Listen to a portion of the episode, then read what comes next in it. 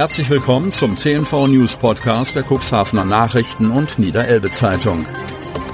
In einer täglichen Zusammenfassung erhalten Sie von Montag bis Samstag die wichtigsten Nachrichten in einem kompakten Format von sechs bis acht Minuten Länge. Am Mikrofon Dieter Büge. Dienstag, 5. September 2023. Das alte Eisenwerk in Cuxhaven wird abgerissen. Am Ritzebütteler Schleusenpriel dürften demnächst die Bagger anrollen. Jörg Pietschke, Vorstandssprecher der Seglervereinigung Cuxhaven, kurz SVC, teilte auf Nachfrage unseres Medienhauses mit. Der Verein hat den Abriss nach einer Mitgliederversammlung einstimmig beantragt. Wir haben alle Optionen untersucht. Diese Lösung ist das Ultima Ratio unterstrich er erneut. Und er bestätigte, dass die Auftragsvergabe bereits an ein örtliches Unternehmen erfolgt sei.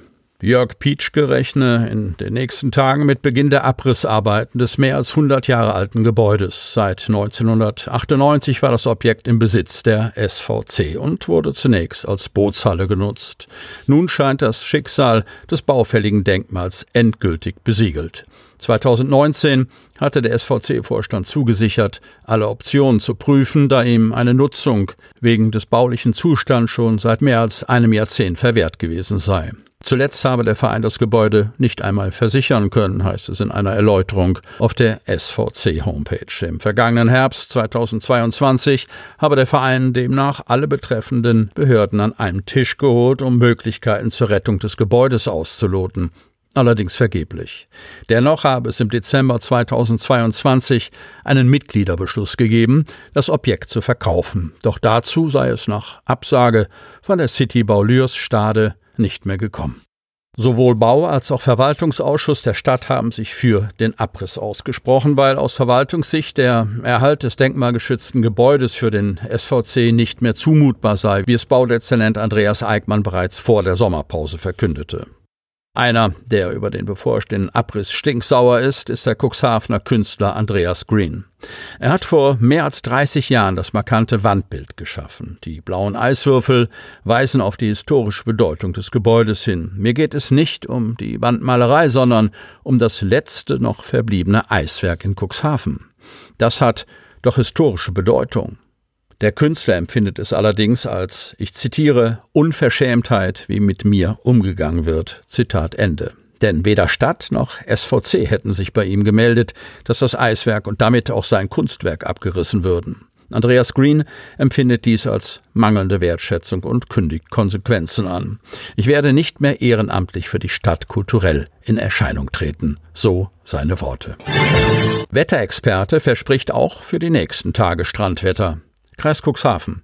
Das schöne Wetter dauert an. Wir haben es zurzeit mit dem Hochdruckgebiet Olenka zu tun, weiß Frank Kahl vom Deutschen Wetterdienst. Es liege im Schwerpunkt über der Mitte Deutschlands und reiche sehr weit bis nach Großbritannien und Irland.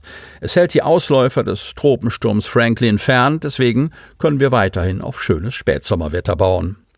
Für Cuxhaven und umzu sei auch am Dienstag Frühnebel möglich und auch ein paar Wölkchen zögen durch. Aber die hätten keinen Niederschlag im Gepäck. Erlebt werden allerdings große Tagestemperaturunterschiede. Morgens könne es 12, 13 Grad kühl sein, bis dann im Laufe des Tages Spitzenwerte bis 27 Grad erreicht werden. Am Sonnabend und Sonntag soll es demnach immer noch bis 23, 24 Grad Celsius warm werden.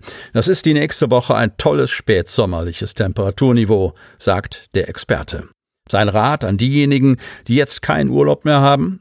Wer kann, sollte die Mittagspause auf jeden Fall draußen verbringen oder früher Feierabend machen. Historisches Dokudrama für die ARD wird in Cuxhaven gedreht. Komparsen gesucht von Maren Resewinne. Oktober 1956, Schleswig-Holstein. Der größte Streik der bundesdeutschen Geschichte begann. Er dauerte aufreibende 114 Tage. Jetzt wird für den NDR ein Dokudrama dazu gedreht, und zwar an bekannten Orten in Cuxhaven.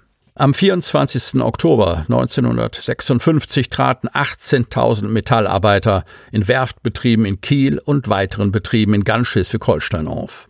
Nach Aufruf der IG Metall in den Ausstand. Der Streik endete erst am 9. Februar 1957. Er wurde mit seinen 16 Wochen Dauer zum längsten und umfangreichsten Streik in der deutschen Gewerkschaftsgeschichte.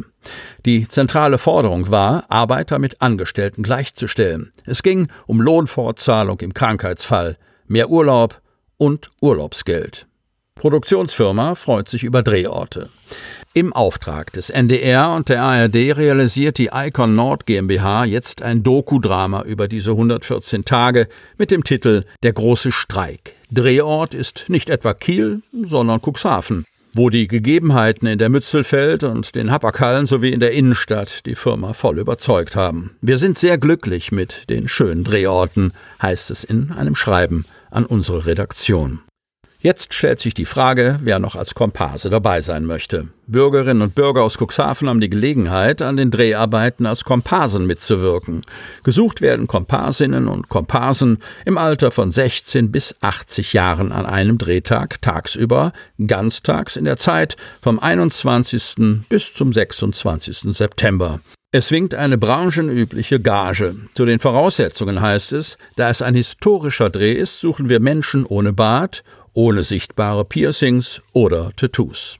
Bei der Bewerbung sollten Interessierte angeben, an welchem Tag, Mehrfachnennungen möglich, sie ganztags Zeit hätten. Außerdem werden benötigt je ein aktuelles Foto von Porträt und Ganzkörper sowie Angaben zur Körpergröße, Konfektionsgröße, Schuhgröße.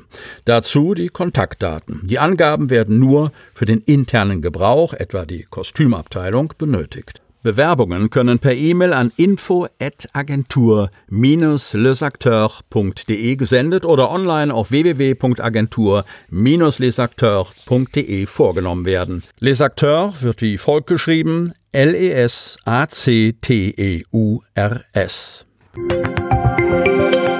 Sie hörten den Podcast der CNV Medien. Redaktionsleitung Ulrich Rode. Produktion Win Marketing, Agentur für Podcast-Produktionen.